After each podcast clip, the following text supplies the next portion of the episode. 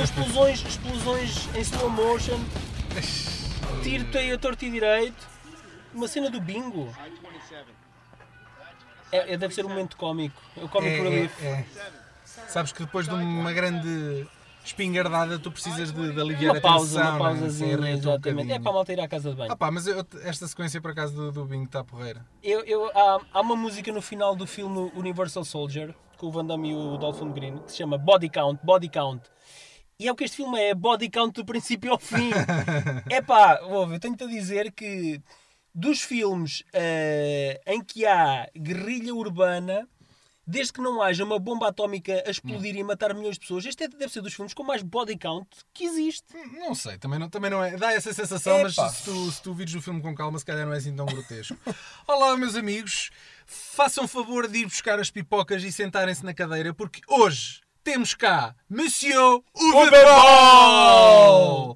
O tão amado barra odiado realizador do acho. Amado, eu acho- eu acho que é barra odiado, odiado. odiado, o execrado, repudiado. Uwe Boll, o É, realizador. mas, mas, ao contrário do que possa parecer, ele até é um tipo bastante acessível. É, é, é. Ele, ele falou com, connosco abertamente e sem reservas, e é- até um certo ponto eu compreendo a sua revolta contra os críticos e contra a campanha anti-ball que existe aí. Eh, mas o facto dele não se calar eh, fez dele um bode expiatório e um saco de pancada eh, para as más adaptações de videojogos. Não é? Desta vez não escolhemos ah, um vídeo, uma adaptação de videojogo para servir de mote para esta discussão. Escolhemos sim o filme que deu que falar agora recentemente, desde que o eh, decidiu ir para a internet, mandar toda a gente para o caralho. Outra vez. Tudo! É tudo! Foi tudo a. Vai tudo, pá! Isto tudo porque o nosso amigo queria fazer. eh, He's on a rampage! Ele próprio, né? He's on a rampage! Isto tudo porque o nosso amigo lançou uma campanha na internet para juntar fundos para fazer um- uma segunda sequela, ou seja, a parte 3 de um filme que ele começou em 2009, chamado Rampage, e a coisa não correu como ele esperava. O senhor passou-se e insultou toda a gente, a torta e direito, desde produtores, desde, de- desde Financiadores. financiadores do Kickstarter, etc, etc, etc. E por isso cá estamos nós. Daqui a pouco já vamos falar com ele e vão poder Exatamente. ouvir o senhor Uva Bola falar connosco. Mas para já vamos então pegar no, no filme de 2009 chamado Rampage. Sim, eu, eu acho que o. Deu origem a esta, Sim, isto eu acho que o Uwe Boll, apesar dele se esforçar muito nesse sentido, eu julgo que ele não é o pior realizador de todos os tempos. Eh, o pior e o melhor são coisas bastante relativas. Bem, este Já filme... não é o primeiro filme dele que nós trazemos cá. Nós falámos Não. no Alone in the Dark. Alone in the Dark, exatamente. Procurem nos nossos podcasts que está por lá. E, Eh, e tem, tem dois convidados, tem o JB Martins e o Fernando Oliveira, Exatamente. a discutir essa obra-prima. Uma saudação especial para eles. Que é o Alone in the Dark. Eh, este filme começa com, com uma situação de, um- de um jovem pá, normal, não é? De, de dia a dia. eh, que Cujos, um pais, dia, cujos pais querem que ele, enfim, se torne independente e que arranje Sim. trabalho, aquelas coisas do costume. Até que um certo dia, eh, numa situação perfeitamente banal, faz com que algo mude para ele e então ele decide matar todos os que lhe aparecem pela frente. O que no fundo é o que acontece na América pai todas as semanas. Sim, não é? basicamente é- basta ligares a televisão e, Ainda e agora houve um- um tiroteio num cinema pá, também. oito gajos, não sei o quê, escolas. A situação em si é, é apenas e só o facto de não lhe terem servido um café expresso duplo com espuma extra. Não, isso, isso, foi, isso foi a gota d'água. Sim, foi- uma exatamente. situação em que se percebe que existe ali um. É o limite, é a descompensação completa. Sim, mas ele já andava. Pronto, sim, sim, ok. E este foi o ponto que fez transbordar o saco. Uhum. Eu, eu também já tive uma situação semelhante. Eh, é verdade. O que é que tu vais contar? Bem, bem, eu vou revelar aqui uma situação. Eh, onde numa cafetaria cuja especialidade são cafés italianos e onde eu pedi um cappuccino que demorou imenso tempo a fazer e no final era só espuma na chávena, sem líquido algum. Eh, Mas aqui era ao contrário. Ele queria- que era ao contrário. Sim. Pronto. Eu queria líquido com espuma, epá, pronto, uma coisa balanceada, mas tive uma troca de argumentos com a empregada eh, sobre o que era um cappuccino, eh, mas, ao contrário aqui do nosso amigo, eu não regressei com uma metralhadora para dizimar os empregados da loja. Eh, eu julgo que a personagem do Uhum. Ainda Bill... bem. Eu julgo que a personagem... Senão, senão hoje não estava aqui a gravar... Podia estar a gravar a, da prisão. Da partida cela. Exatamente. Eh, eu julgo que a personagem do Bill é uma extensão do Uwe Boll. Eh, neste filme ele aproveita para descarregar todas as suas frustrações e as pessoas que, lhe vão, que vão sendo eliminadas pelo caminho representam os críticos e todos os hate mailers que lhe atormentam a vida diariamente. Todo o filme é um enorme fuck you a tudo e a todos. Eu acho piada que este filme apareceu ali ah, numa altura em que os filmes do Uwe Boll começavam a cair na obscuridade. Ou seja, o gajo esteve ali um, desde no início da década de 2000, 2000 e tal. A questão é o que gajo ele, passou ele a vida acesso, a fazer ad- ele tinha- adaptações de videojogos. E ele tinha é? acesso a financiamento com alguma facilidade. E isso deixou Sim. de acontecer. Ele existia, um, existia um loop económico qualquer de financiamento Que na deixou de Alemanha. existir. Sim, exato, exato. E ele agora- e ele agora mas está a com isso, ele, apesar de, de mau, de, de os filmes dele serem universalmente considerados maus e serem essencialmente adaptações de videojogos, eh, isso só aconteceu até há muito poucos anos. Entretanto, ele, ele continua a fazer Provavelmente filmes. desde 2009. Exatamente, este Rampage só se ouviu agora também falar, precisamente porque eh, houve agora esta, esta situação e que chamou a atenção das pessoas. Eu acho que este Rampage epá, não é um filme brilhante, mas também não é um mau filme, devo, devo dizer. Acho que é, é dos poucos filmes do, do Boll com uma mensagem mais explícita e é o filme que tem um princípio, meio fim, tem uma ordem narrativa parece que tem- e tem ali uma mensagem, percebes? Acho que, acho que não é só violência por violência, é muito superficial, não é um filme denso. Mas é para ver-se, vê-se bem. Eu, eu acho que por, por mais que o, que o filosofe sobre a mensagem e as intenções de fazer o filme. E as, e- e as sucessivas sequelas, eu julgo que o produto final traduz aquilo que é. Epá, é um filme puramente comercial e cu- cujo objetivo é fazer dinheiro. Epá, Não, para mim, para não, mim opá, é isso que eu sinto. eu não- eu não achei básico. Tu, existe ali, existe ali, aquilo não é, percebes? Tem, o filme nem é muito violento, nem é assim tão violento como o Pintam. A sério, tem muitos tiros, mas não tem assim muita violência. Meus o amigos, tem, o filme tem vejam, par- vejam o filme e, e depois. Não, não, não, não Vejam é, se concordam o, com- fi- com o O Daniel. filme não é assim tão sanguinário como, como, Não? como possa parecer. Não, não é. Ah, Tem Ok. muitos tiros, mas não tem tripas e sangue a saltar todo. Olha, o Pulp Fiction, tens- tens o um- Pulp Fiction é muito mais violento, por exemplo. Achas? Acho. Há, há uma cena, Acho. há uma cena num cabeleireiro em que basicamente todas É as mulheres. única, é única. É a única, não, É a Daniel. única. Tu tens, tens os rantes pela rua em que ele vai dizimando tudo e todos os namorados. Ah pá, sim. Toda mas, a gente mas, desaparece mas, pela frente. é- São só tiros e pessoas a cair. É pá, tu- no dia da independência morrem milhões na cidade de Ah, Nova Iorque, não, não é? queiras comparar, isso é um filme de ficção científica, isso é outra coisa. Ah, estamos a falar de violência Pronto. no cinema, não estamos? É diferente. O filme tem uma cena que eu por acaso acho, acho curiosa, que é o, o gajo entra, eh, anda a dizimar eh, aquela pequena vila, não é? E o gajo decide entrar num bingo, onde estão assim umas largas centenas de velhotes todos a jogar ao E havia bingo. malta no bingo que não sabia que aquilo estava que estava a ser gravado um filme, não é? Havia Sim, malta. acho, que- acho que os gajos aproveitaram aquilo. Eles não eram atores, mas, mas a cena em si no filme, o gajo entra lá eh, e isso, pensamos nós que ele vai dizimar aquela malta toda, mas ele não faz absolutamente nada. E isto porquê? Porque os velhos estão-se a cagar para ele. Nem levantam a cabeça quando ele lá entra. Estão Então, concentrados o gajo- em preencher a O ficha. gajo sentiu-se tão ignorado, ou seja, não lhe ia dar gozo matar aquela gente, porque aquela gente não estava a gritar, não estava a fugir, não estava a fazer nada, estavam a seguir com o dia a dia deles normal, estavam ali impávidos e serenos. E o gajo, "Ah, ok, toma uma bebida, vira costas e vai-se embora. Continua a provocar o, o pânico e a histeria no resto, no resto daquela cidade, mas o bingo ficou intacto. Pronto. Eu, eu acho que Os velhinhos têm super poderes. o filme, em alguns aspectos, faz lembrar Um Dia de Raiva com o Michael Douglas, eh, na altura ainda em que o Joel Schumacher fazia bom fil- bons filmes. Hum. Eh, apesar de ainda ser um jovem, o Brendan Fletcher, que é o ator principal, tem já uma longa carreira no cinema e na TV. Ele é um child actor que, que está a tentar demarcar-se da sua imagem de criancinha inocente. Eh, nem que para isso tenha que chacinar todo o Parlamento americano. E basicamente é uma espécie de trajetória a Miley Cyrus para o bem e para o mal. Uou! Não é? Ok. Reviews. Slash Film disse: Até um relógio variado está certo duas vezes ao dia. A referir só o Babol, claro. Film.com, não acredito no que vou dizer, mas o Rampage é bom, muito bom. Bloody Disgusting, quase parece que o Ed Wood alemão se olhou ao espelho, viu os seus próprios filmes e decidiu fazer o inverso. Pronto. Uma obra arte. O filme foi eh, inteiramente rodado no Canadá para poupar eh, no orçamento. Sabes que o gajo abriu um restaurante agora no Canadá, o Babol? Ah, puxa, Fica aqui a informação. Ele- Abriu um restaurante Mas em Vancouver, eu, eu, eu. eu te compreendo, porque ele agora há de fazer a maior parte dos filmes dele lá e assim ao menos tem um, tem um negócio paralelo, não é? Sim. E o catering também há de ficar mais barato, imagino eu. Eh, apesar de tudo, as críticas eh, até nem têm sido muito negativas, como, como o Daniel já referiu. Este guião, o guião do filme, foi apenas um, o que foi usado para gravar o filme.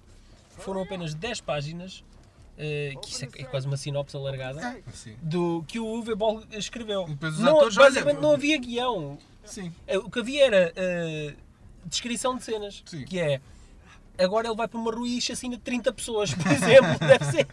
Ehm, o Macaulay, o Macaulay Culkin foi abordado. eh, Opa, eu acho que ficava altamente se o o Macaulay Macaulay Culkin. Epá, eu não consigo imaginar o Macaulay Eu, Culkin. eu acho que a ironia era tão fixe. Porque ele, ele é Depois tão, de garoto, ele é tão escanceladito, ele é tão escanceladito. Não, não, é pá. o- este Fletcher também é É escancelado. baixo, não, é baixo, é só é, ba- é mais baixo. A Mas- cena, aqui mas é que tu, a cena aqui é que tu estás artilhado até aos dentes e com duas armas na mão. eu não Portanto, consigo imaginar o Macaulay Culkin a acho- dizimar a dezenas de Acho que ficava ironicamente brutal se fosse o Macaulay Culkin. Pronto, ok. Fala-me lá do- dos outros Rampages que eu não vi. Opa, não vi o outro eu não vi, eh, é de 2014. Uh, Uva Ball ainda conseguiu fazer uma, uma primeira sequela para este filme chamado Rampage Capital, Capital Punishment.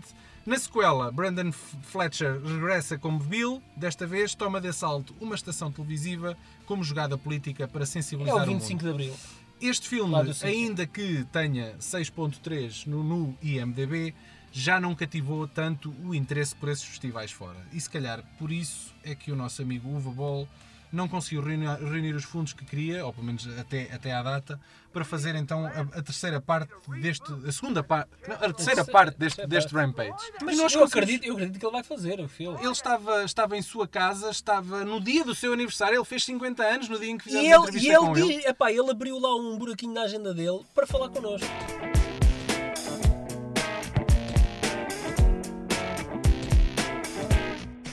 So here's Uwe and uh, that is the last update. We have only four days to do with the Rampage campaign, and that was my third campaign now. Uh, after Postal 2 failed, after Indiegogo for Rampage 3 failed, and now Kickstarter failed too. And uh, basically, my message is fuck yourself because that is so fucking absurd what retarded amateur idiots collecting money on that absurd website you know Uwe, We get congratulations, first of all, like uh, for it, your do anniversary and and, and for Yeah, giving giving us the, this interview. Are you celebrating today? Your, uh, campaign. Yeah, we had like yeah. I'm in the uh, my parents' house in my birth town basically, and uh, we just go tonight to a friend's house, and we have a little mini celebrations there. And next Saturday I do in in my other uh, in my house actually in Mainz by Frankfurt I do a barbecue. Oh, okay. Okay, That, so- that, that's a very Portuguese way of celebrating uh, birth, birthdays too. Easy. yeah. Uh, you are now 50, right? Yeah. Uh, um, I, I imagine that uh, you still have a lot of projects uh, to do. Does aging uh, is a problem for you? I mean, 50 is not 80, yeah. So I'm not, I'm not like on the deathbed or something. Of course. Uh, yeah. So, but uh, of course, like uh, some stuff what was easier 10, 15 years ago uh, is is now harder. Yeah. So I have a bad hip. So my sports is now uh, biking basically and not running anymore. yeah, you, you uh, were you were a, a, a fighter, right? Yeah, I box too, but I cannot do it anymore. Also, Okay. it, it hurts too much in my hip, basically. You can't punch critics anymore. No, that's the thing. I mean, uh, for the critics, it would be still no problem. Doable, yeah. Uh, for, for for real boxers, it would be a big problem for me. But uh, no, but that is the thing. So I'm, of course, I I want to do uh, the third part of Rampage, and I have a few other projects in the pipeline I want to do, and uh, I'm working on it. okay, so let's talk about Rampage. Rampage, yeah. Um, I can list Rampage and Postal, judging for only for the reviews and internet internet reception, uh, two of your most well received movies. Uh, do you think you have this thing for social satire? Um, I hope so. I'm uh, in my private life also very ironically, so I'm uh, make jokes about everything, and I don't have real uh, holdbacks. You know, I don't censor myself. I like I like black humor and, and dirty humor, and uh, I think we're living in a in a very uh, absurd world uh, with a lot of uh, uh, negative things happening, and I think that is uh, the best idea then to um, to make jokes about it. Was was it And the, uh, the vi- with harsher mo- movies, I mean, Postal or Rampage are of course uh, uh, also brutal and stuff like this, but at the same time, they're also kind of comedies. was it the violence on TV and the, uh, the everyday uh, news that, that, that we we see that inspired you to, to make the, the Rampage trilogy? um, yeah, a mix. You know, like Rampage One was. Uh, I wanted to do a movie what what takes turns and changes stuff. What surprises the audience and what is really ruthless, where where's no uh, like big surprises, but there's no more morality in, in, in Rampage 1. And Rampage 2 is basically uh, a more political uh, stand about what happened in the last six years that I think our uh, our world we're living in is basically fucked up.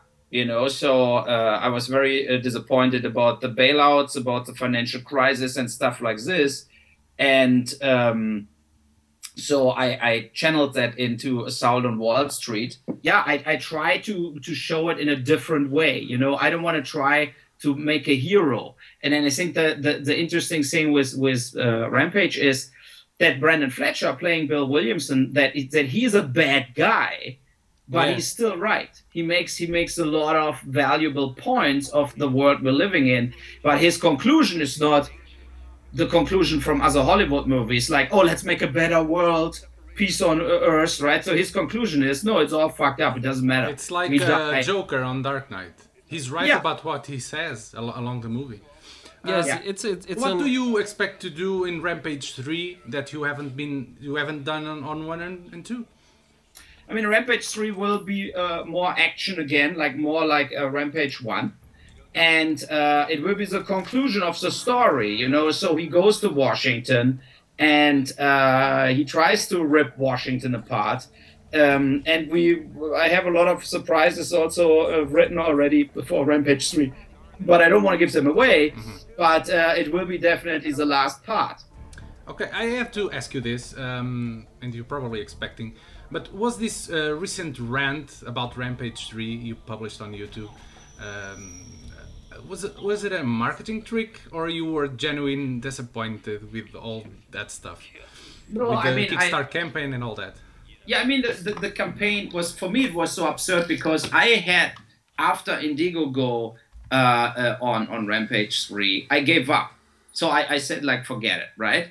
And then a guy contacted us from Kickstarter and he said he's making uh, uh um, like successful campaigns on Kickstarter, he saw that for Postal 2, we raised over $50,000 on Postal 2, but my goal was too high, it was $500,000. So he said, let's do uh, the Indiegogo money, the 8,000 bucks we raised on Indiegogo, put it on Kickstarter, like donate it in, in the pot. And I so he said i do for free. I, I build a page. I uh, make another video. I cut it together blah blah blah. And i push it. And kickstarter just opened in germany their offices. And kickstarter said also we will support it.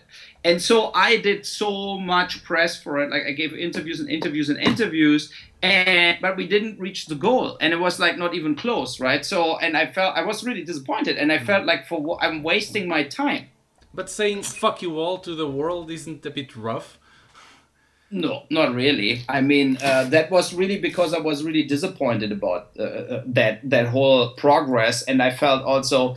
Uh, I think where the people got it wrong is, look, Rampage three is not doable for fifty thousand dollars. Mm-hmm. You know, when people always said, "Oh, Boll has enough money; he can make the movie." That was not the point. Like I put seven or eight hundred thousand dollars in Rampage three the whole movie would cost eight, nine, a hundred thousand or a million bucks. What I wanted is I wanted that the fans can basically pre-buy DVDs and stuff like this and feel like connected to the project and put in fifty thousand bucks to show yes we want Rampage three because yeah. I know a lot of fans worldwide they like Rampage three, but to be honest, the sales on Rampage two were way way less as Rampage one. So for me, as the filmmaker, I feel like, okay, you know, maybe I'm an idiot. Maybe nobody wants Rampage 3. You know, maybe I was totally wrong. And and that is, is, is, is of course, as an independent filmmaker, it's kind of disappointing if you think you cannot even raise five, 50,000 bucks for a movie what had so like an open end and where I was in a lot of uh, movie theaters with in Germany. I toured through, I think we had like 22 theatrical screenings and we had really like 100 200 300 400 people in the movie theaters and they really really liked the movie mm-hmm. you know, and then you feel like, how's that possible that other people raising, like unknown people raising $250,000 for total crap? And, and you think, okay, now you make a third part of Rampage and nothing happens. So yeah. that was very disappointing for me. And, and so I was frustrated.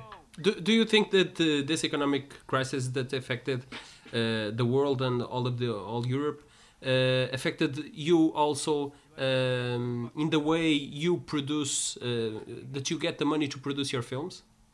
Uh, I mean, what what really affects the movies is the fact that I mean, look in Spain, look in Portugal, the the the DVD market is dead. It's all pirated and it's all online now, and the the online stuff doesn't pay. You know, if let's say you put your uh, video up on YouTube uh, against money, you you need a million people watching your movie that you make like five thousand bucks. Yeah. You know, and and if, if you sell a million DVD, you made eight million bucks or seven million bucks. You know, it's like it's like the the VOD and the the movie the online uh, watching of movies is for independent producers the end. But what is left is TV and theatrical big movies, where the studios they finance the movies, they do Avengers, they do every week another big show, and then they they of course that movie's getting pirated too, but they still make a lot a lot of box office, they still sell a lot of DVDs, and they make the big bucks in TV and and VOD, and and for people like me who were making movies between a million dollars and twenty million dollars, thirty million dollars, that that range of movies is shrinking Mm-hmm. Okay, you know, okay. it's crazy. Uh, like Netflix pays you fifty thousand dollars for US for a movie. The, I mean, the, I love Netflix and they have all my movies, but they don't pay. You know, they don't pay you uh, uh, enough money that you're actually able to make a movie from that money. Did this limitation uh, on your budget for you to choose the the main uh, actor for your main character in in uh, Rampage? For example, uh, Brendan Fletcher is, is uh, he, he, did a great performance, but he's not a, a well-known actor in the world. Uh, was he your first choice? Yes, because uh, I worked with him a few times before, and when I felt Rampage One, I needed a very young guy who you could believe like he's running amok, like a Littleton School Massacre guy or something. Like you could not have a real big name to do this. And uh, I mean, because he did Rampage 1, I of course hired him to do Rampage 2. Uh, in all that years, I hope that his name gets bigger. He's now in the new uh, Inarritu movie with uh, um, um, Tom Hardy and Leonardo DiCaprio. He has okay. a big a, a, big part in that movie. He was there for 75 days uh, shooting the movie. So uh, I hope his name gets bigger and I hope he uh, when we when we actually will shoot Rampage three, it will be in January next year. Uh, in Vancouver, so I hope his his name grows a little. Okay, you you uh, also often play uh, cameo uh, roles in your movies. Uh, for example, you played an SS guard in Auschwitz, Hitler in Blubberella, and the president of the USA in Zombie Massacre. Do you enjoy doing these characters? Yes if, if i if i can do like comedy if i can do like some uh, satire stuff like playing hitler or, or the president or whatever uh, i think that is where because i'm in a way over the top i'm not a good actor but if i can do something over the top i think it, it, it works in rampage 2 i think i failed uh, as the TV producer, but my problem was I, I, really had nobody there, and it was not even in, in our treatment. We shot the movie not with a script, we shot the movie with a treatment, so, and then I felt that journalist, uh, Lachlan Monroe, he needs another guy. Like he needs somebody who talks to. And we were like, uh, there were only extras, right? So, and as soon you have an extra uh, and you upgrade him, you know, if I pick an extra, say you are now playing that guy, then they want way more money. They want like instead of 80 bucks, they want $800. So, and I felt like I saved that money. I play the TV producer. So, uh, uh, but it's not that I totally enjoy it or that it's that I have total fun doing it, uh, doing it. But I think in movies like Postal, it was uh, it totally worked. Está feita esta primeira parte da, da grande entrevista que tivemos com o Uwe Boll. Ele, ele voltará para mais, está prometido. Uh... Para tocar na ferida de uma das suas adaptações de videojogos mais populares, exatamente, exatamente. até onde a sua popularidade consegue chegar, claro. E nós, nós, nós fizemos algumas perguntas mais acutilantes para, para ver se a ira dele vinha à tona. Por isso Queres é aguardem, picar o homem. Tu queres é chatear o por isso homem. aguardem para ver o que é que vem aí no futuro. E por isso, amiguinhos, fechamos assim este podcast. Até à próxima. Obrigado à por nos próxima. ouvirem. Foi um prazer. Adeus. Adeus. I want to do Rampage 3 because it is an important movie, but it looks like you're easier giving $600,000 if you make a movie about some retarded wizard in the forest uh, or for another uh, whatever Marvel Avengers bullshit dirt. Uh, so goodbye and goodbye Hollywood.